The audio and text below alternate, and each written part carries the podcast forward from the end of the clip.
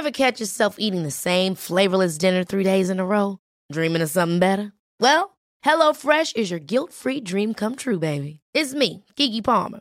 Let's wake up those taste buds with hot, juicy pecan-crusted chicken or garlic butter shrimp scampi. Mm. Hello Fresh.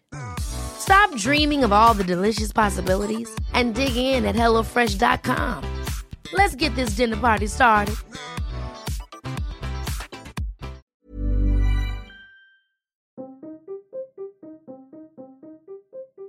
Tocar y sentir la piel de alguien es una sensación que solo puede lograrse estando presente con otra persona. Podemos escuchar a los demás justo como en este momento. Y si este podcast fuera un video, podríamos vernos en la pantalla. Pero tocar a alguien requiere nuestra presencia. Durante la pandemia, el distanciamiento social eliminó nuestra capacidad de tocar a alguien, salvo a quienes estaban dentro de nuestra burbuja social. Los saludos y las despedidas no empezaban ni terminaban con el tacto, en un apretón de manos o en un beso. Incluso para algunos, después de la pandemia, esa costumbre quedó en el pasado. La falta de contacto físico es un dolor para muchos, un recordatorio emocional de la soledad en la que vivimos. Tocar o ser tocado por alguien es una bendición y a la vez una maldición. Todos tenemos una relación única con la soledad. Algunos la disfrutan, otros la sufren. Pero, ¿qué significa realmente estar solo? Soy Guillermo Serrano, profesor en la Universidad Canada West en la ciudad de Vancouver. Te invito a que juntos exploremos la soledad a través de la historia, la ciencia, la cultura, la economía y el arte. Juntos en soledad,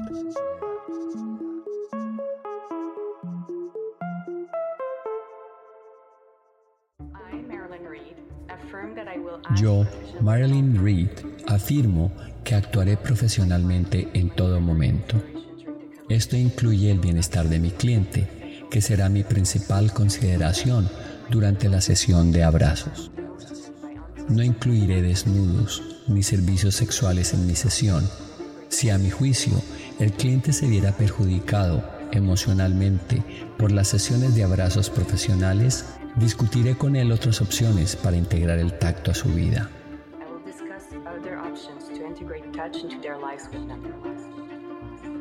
Este es el juramento que haces si quieres ser miembro de la Asociación Canadiense de Abrazadores Profesionales.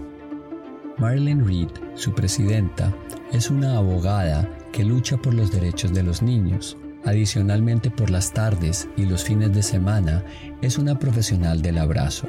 Ella sostiene que con el juramento pretende educar a los clientes sobre su trabajo. La ética de un profesional de abrazos es esencial porque a menudo hay personas vulnerables e incluso cuando no son vulnerables se crea una conexión emocional. Y sería fácil aprovecharme de esa persona si no tuviera principios éticos.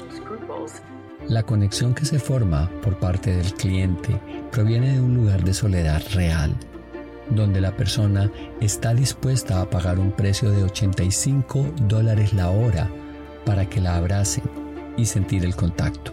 Marilyn afirma que una parte importante del juramento es asegurarse que quien abraza reconozca el poder que tiene. Cuando creas conexión con una persona a través del tacto, se afecta su estado de ánimo y sus hormonas. Esa interacción física puede resultar contraproducente en personas solitarias, porque cuando hay contacto y se activa la sensación de estar unidos socialmente, se produce la oxitocina, conocida también como la hormona del abrazo.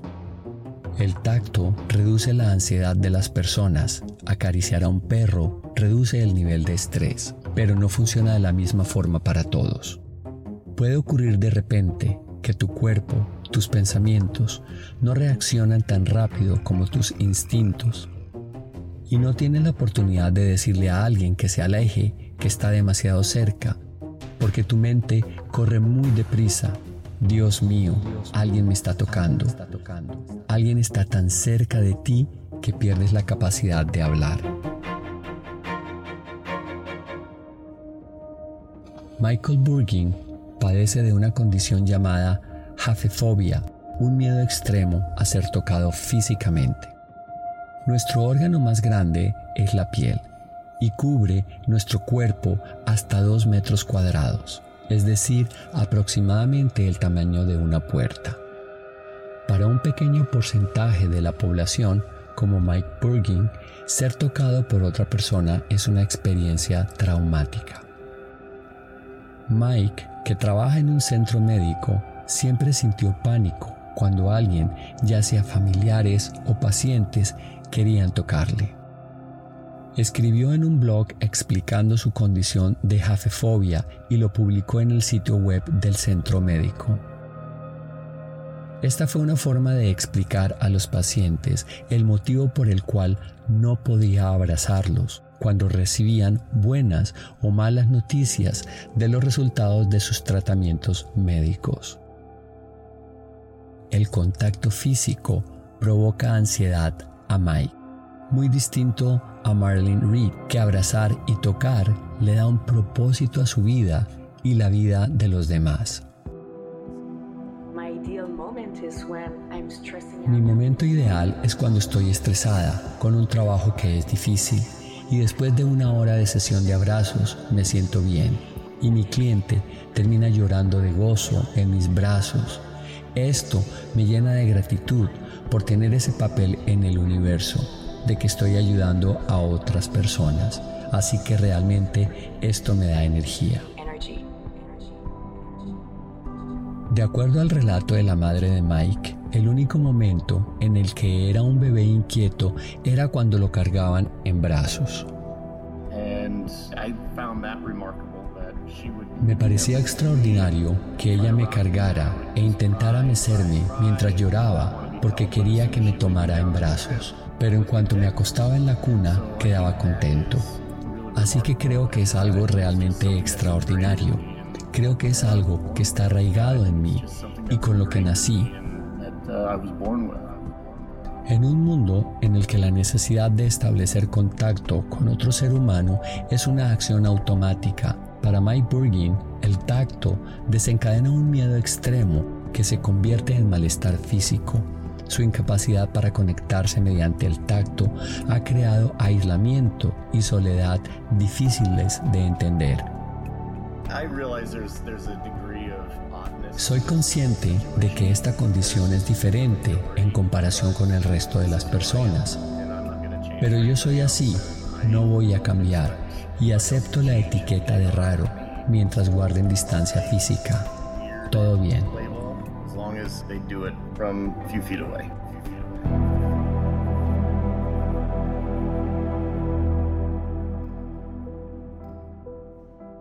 El aislamiento vivido durante la pandemia ha hecho que muchos se sientan estresados y echen de menos el contacto físico. Sin embargo, para Mike, esto ayudó a algunas personas a entenderle mejor, plantando la semilla que tocarse puede ser negativo para algunas personas. Antes de conocer a Mike, Jessica, su mujer, era una persona sociable, pero con los años se ha ido aislando y sintiéndose sola, porque los miedos de Mike también la afectaron. Creo que se me ha contagiado a pesar de que no tengo ese trastorno, esa fobia, pero definitivamente no salgo de mi caparazón a menudo porque estoy acostumbrada a estar en él. Mike no se siente cómodo con la vida social, así que tampoco me expongo mucho.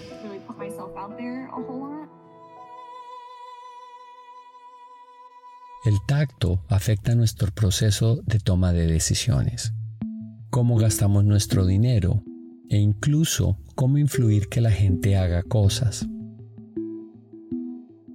Según un estudio de la Universidad de California en Berkeley, los equipos de la NBA que se tocan más una palmada en la espalda después de una canasta consiguen más victorias. Prueba esto. ¿Quieres que un agente de bienes raíces acepte tu oferta? Tócale el brazo. Los estudios han demostrado que los camareros que dan un toque amistoso a los comensales ganan más en propinas, el llamado toque de Midas. Pasamos más tiempo curioseando en las tiendas sin el contacto físico de un vendedor. El toque real en nuestros tiempos indica que algo es lujoso, como el papel higiénico. En la época medieval y hasta el siglo XVIII, el toque real era una forma de que los reyes de Francia e Inglaterra exhibían sus poderes divinos. Los súbditos enfermos de lepra hacían fila para ser tocados por los reyes y curarse. Luis XIV de Francia tocó a más de 10.000 personas un domingo de Pascua, pero hoy en día a los monarcas no se les toca. Cuando en el año 2009 la entonces primera dama Michelle Obama abrazó a la reina de Inglaterra, técnicamente infringió el protocolo real. En sus memorias Becoming, Michelle Obama dijo que lo hizo instintivamente porque las dos estaban cansadas y llevaban todo el día en tacones altos. Las diferencias culturales tienen diferentes niveles de aceptación al contacto físico. La psicóloga Tiffany Field, directora del Instituto del Tacto de la Facultad de Medicina de la Universidad de Miami, ha estudiado cómo los niños franceses de la edad preescolar reciben más caricias que los americanos. Las madres francesas observadas en un McDonald's de París tocaban más a sus hijos en edad preescolar que las madres americanas en un McDonald's de Miami. Lo que descubrió la doctora Field fue que los niños franceses son menos agresivos con otros niños en comparación con sus homólogos americanos. De igual modo, los adolescentes parisinos observados en los McDonald's tienen mayor contacto físico con otras personas, mientras que los adolescentes del McDonald's de Miami se tocan más a sí mismos, se abrazan a sí mismos y juegan con su pelo. Adicionalmente, los niños y los adolescentes de París eran menos agresivos que los de Miami. Hay algunas culturas en las que el contacto físico no es la norma, y otras en las que incluso está prohibido. Los tailandeses no fomentan el contacto físico entre sí e incluso a los miembros del sexo opuesto no se les permite tocar a los monjes. Mi hijo mayor dice que él ofreció a su madre a Buda, por eso no puede tocarme. Para él es muy importante que le siga abrazando y queriendo, pero yo no puedo hacerlo por ser monástica. La venerable Damananda, nombre de ordenación de la primera mujer monje de Tailandia, no nació monje, pero llegó a serlo en su vida adulta. Estuvo casada, tuvo hijos y nietos. Ahora dirige el único monasterio femenino de Tailandia. Las reglas del monasterio prohíben que los monjes sean tocados por miembros del sexo opuesto para evitar la posibilidad del deseo sexual, incluso con sus propios hijos. La abadesa no puede tocarlos ni abrazarlos. En privado, lejos del público que la juzgue por no adherirse a las tradiciones sagradas como cabeza espiritual de su monasterio, la monja se permitió una excepción en esta tradición abrazó a su bisnieto. Lo hizo una vez después de muchos preparativos para ese momento de contacto. Mi mente tiene muy claro que no tiene nada que ver con el deseo sexual, entonces lo hago con respeto a los que observan el Vinaya de una manera muy tradicional. La religión budista tiene una tradición negativa hacia el contacto en general, dice este monje, que pasó décadas antes de su ordenación en el año 2001 como profesor de estudios religiosos en una de las mejores universidades de Tailandia. Lo que este monje aprendió fue, el tacto no es solo un movimiento espiritual y físico, también refleja un movimiento geográfico y cultural. Años antes de convertirse en monje y antes de ser profesora, la Damananda fue primero estudiante. Dejó su hogar en Tailandia para estudiar en la Universidad McMaster de Canadá. Procedente de un clima cálido y húmedo en Tailandia, nadie se tocaba ni se abrazaba. En Canadá tenía contacto físico constantemente y aunque se sentía incómoda, no quería faltar al respeto a la cultura canadiense.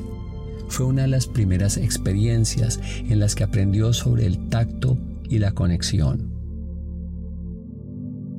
No hicieron falta años de estudio y práctica espiritual para que la abadesa aprendiera que el tacto puede significar mucho y poco.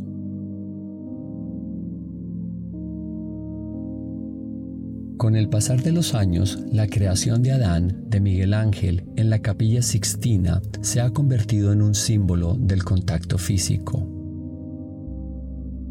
podemos ver esa pintura claramente en nuestra mente.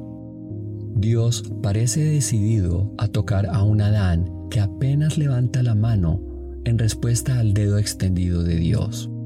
Una entidad divina desea tocar a un humano.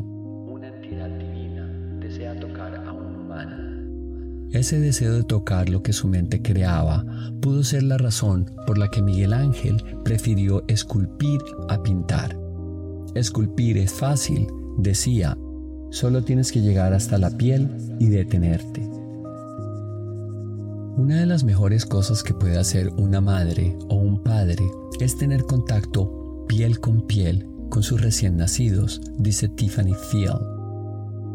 Tocar a un bebé suave pero firmemente, con movimientos lentos, mejora su crecimiento emocional y físico. Para los bebés prematuros, esto es esencial, afirma la profesora Field.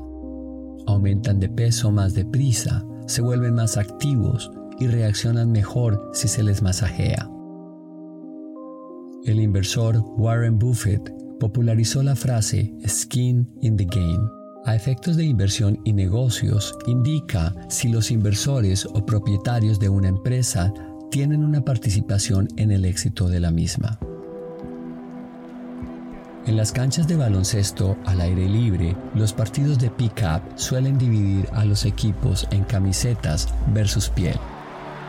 Un equipo lleva la camiseta puesta y el otro va sin camiseta, una forma fácil de saber en la cancha quién es de tu equipo. Usamos frases como no pierdas el contacto, mantente en contacto, sigue en contacto, para decir que queremos seguir conectados con alguien.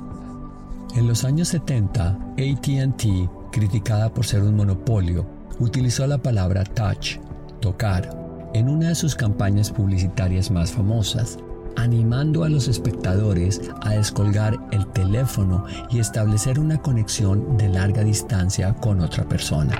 Reach out and touch someone. Las letras de algunas canciones utilizan la palabra tacto para evocar diferentes significados.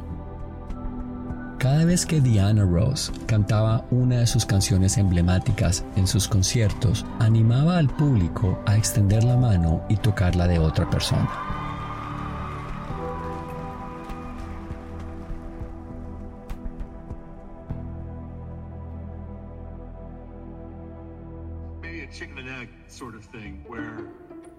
Según Adam Brazel, profesor de marketing del Boston College, la idea de imaginar un producto evoca muchas de las dimensiones sensoriales que tendríamos al probarlo. Nos encontramos en un momento extraño en el que debido a que compramos tanto digitalmente, tenemos recuerdos simulados y simulaciones mentales de estas experiencias sensoriales que se reproducen en nuestra cabeza en lugar de la experiencia real. Cuando el cuerpo humano no puede proporcionar la estimulación sensorial a la mente, el cerebro rellena los huecos, crea recuerdos y sensaciones de lo que debería estar sintiendo en ese momento. Aunque no podamos tocar un producto, su recuerdo puede hacerlo más atractivo para los consumidores. Los estudios de marketing han revelado que la cantidad de personas que se sientan frente a una computadora y utilizan un mouse y un teclado para comprar es ahora la minoría. Hoy en día, la mayoría de la gente utiliza una pantalla touch, un dispositivo móvil o una tableta para comprar. Las pantallas táctiles han hecho más íntimo el uso de la tecnología. Un niño de tan solo 3 años sabe deslizar el dedo, desplazarse o hacer zoom. Estas interfaces táctiles son increíblemente intuitivas porque se asemejan a la forma en que interactuamos con el mundo real, haciendo mucho más sencillo interactuar con la tecnología. En los últimos 20 años, la tecnología diseñada para reproducir experiencias táctiles ha fracasado en su mayoría, según el profesor Brazel. Los sistemas para imitar texturas a través de dispositivos electrónicos no ha despegado lo que nos queda son las interfaces táctiles de cristal rígido de nuestros teléfonos y tabletas. El profesor Brazel ha realizado un estudio en el que ha descubierto que el uso de una pantalla táctil desencadena un mayor sentimiento de propiedad de un artículo que comprar algo utilizando un mouse y un teclado. Entonces, Inventamos la pantalla táctil porque nuestra soledad y nuestra ansia de estar conectados nos lo exigen o fue la tecnología la que creó esa necesidad.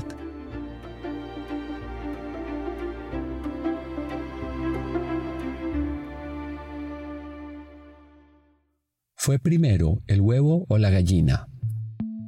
Con la explosión del Wi-Fi y los datos móviles, la capacidad de una interfaz tradicional al estilo de las antiguas BlackBerry era cada vez más insuficiente. Tuvimos que inventar algo como una pantalla táctil y ofrecer un tamaño de pantalla que nos permitiera hacer lo que queríamos y que además pudiera caber en nuestros bolsillos. Una pantalla táctil en nuestros teléfonos no puede sustituir el contacto humano, por supuesto, pero esa conexión puede ayudarnos a entender nuestra soledad, incluso para personas a las que no les gusta que las toquen, como Mike Bergin. El contacto humano puede ser estresante para él, pero la conexión humana sigue siendo algo que quiere. Después de su post escrito para evitar los abrazos de extraños, Mike fue contactado por desconocidos. No querían tocarle, pero sí compartir con él que le entendían y que habían conectado con lo que sentía. Aprendió que no estaba solo.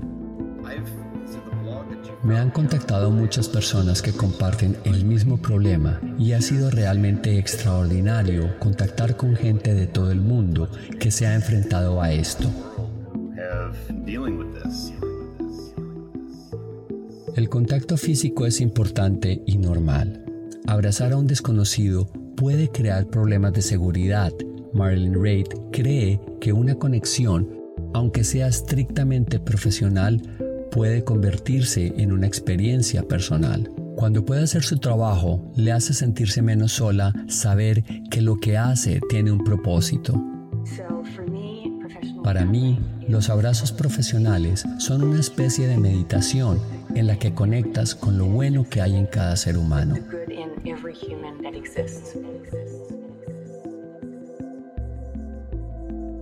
Para las personas que viven solas, el tacto puede ser tan sencillo como conectar con lo que te rodea, hacer tierra a través de la jardinería.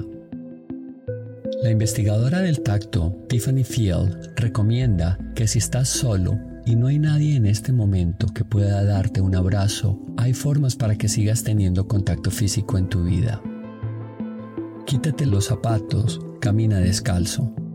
Los receptores sensoriales de los pies se activan incluso entre la piel y el suelo. El tacto es contacto y conexión. Es esa conexión la que intenta experimentar la abadesa en su monasterio de Tailandia, incluso cuando no permite el contacto físico. Decide no tocar, pero eso no significa que se aísle de los demás. Es muy doloroso imaginar que te separan de los tuyos, de los miembros de tu familia. Así que ahora tenemos que centrarnos en el contacto a través del corazón. Sin contacto físico puedes expresar tu verdadera bondad. Sin el toque físico real por así decirlo, podemos realmente cuidar de esa persona. trata de visualizar eso.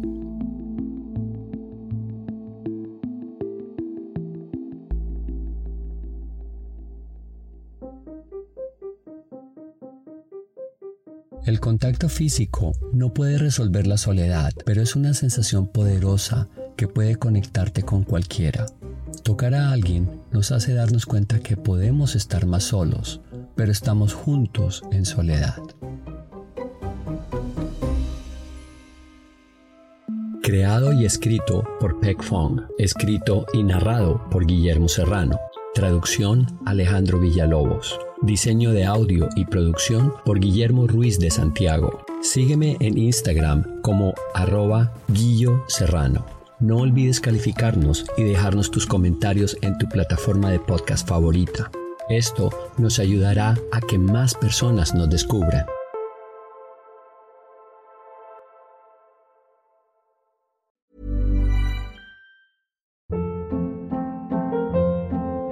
Hold up. What was that? Boring. No flavor. That was as bad as those leftovers you ate all week. Kiki Palmer here, and it's time to say hello to something fresh and guilt-free. Hello Fresh. Jazz up dinner with pecan-crusted chicken or garlic butter shrimp scampi. Now that's music to my mouth. Hello Fresh. Let's get this dinner party started. Discover all the delicious possibilities at hellofresh.com.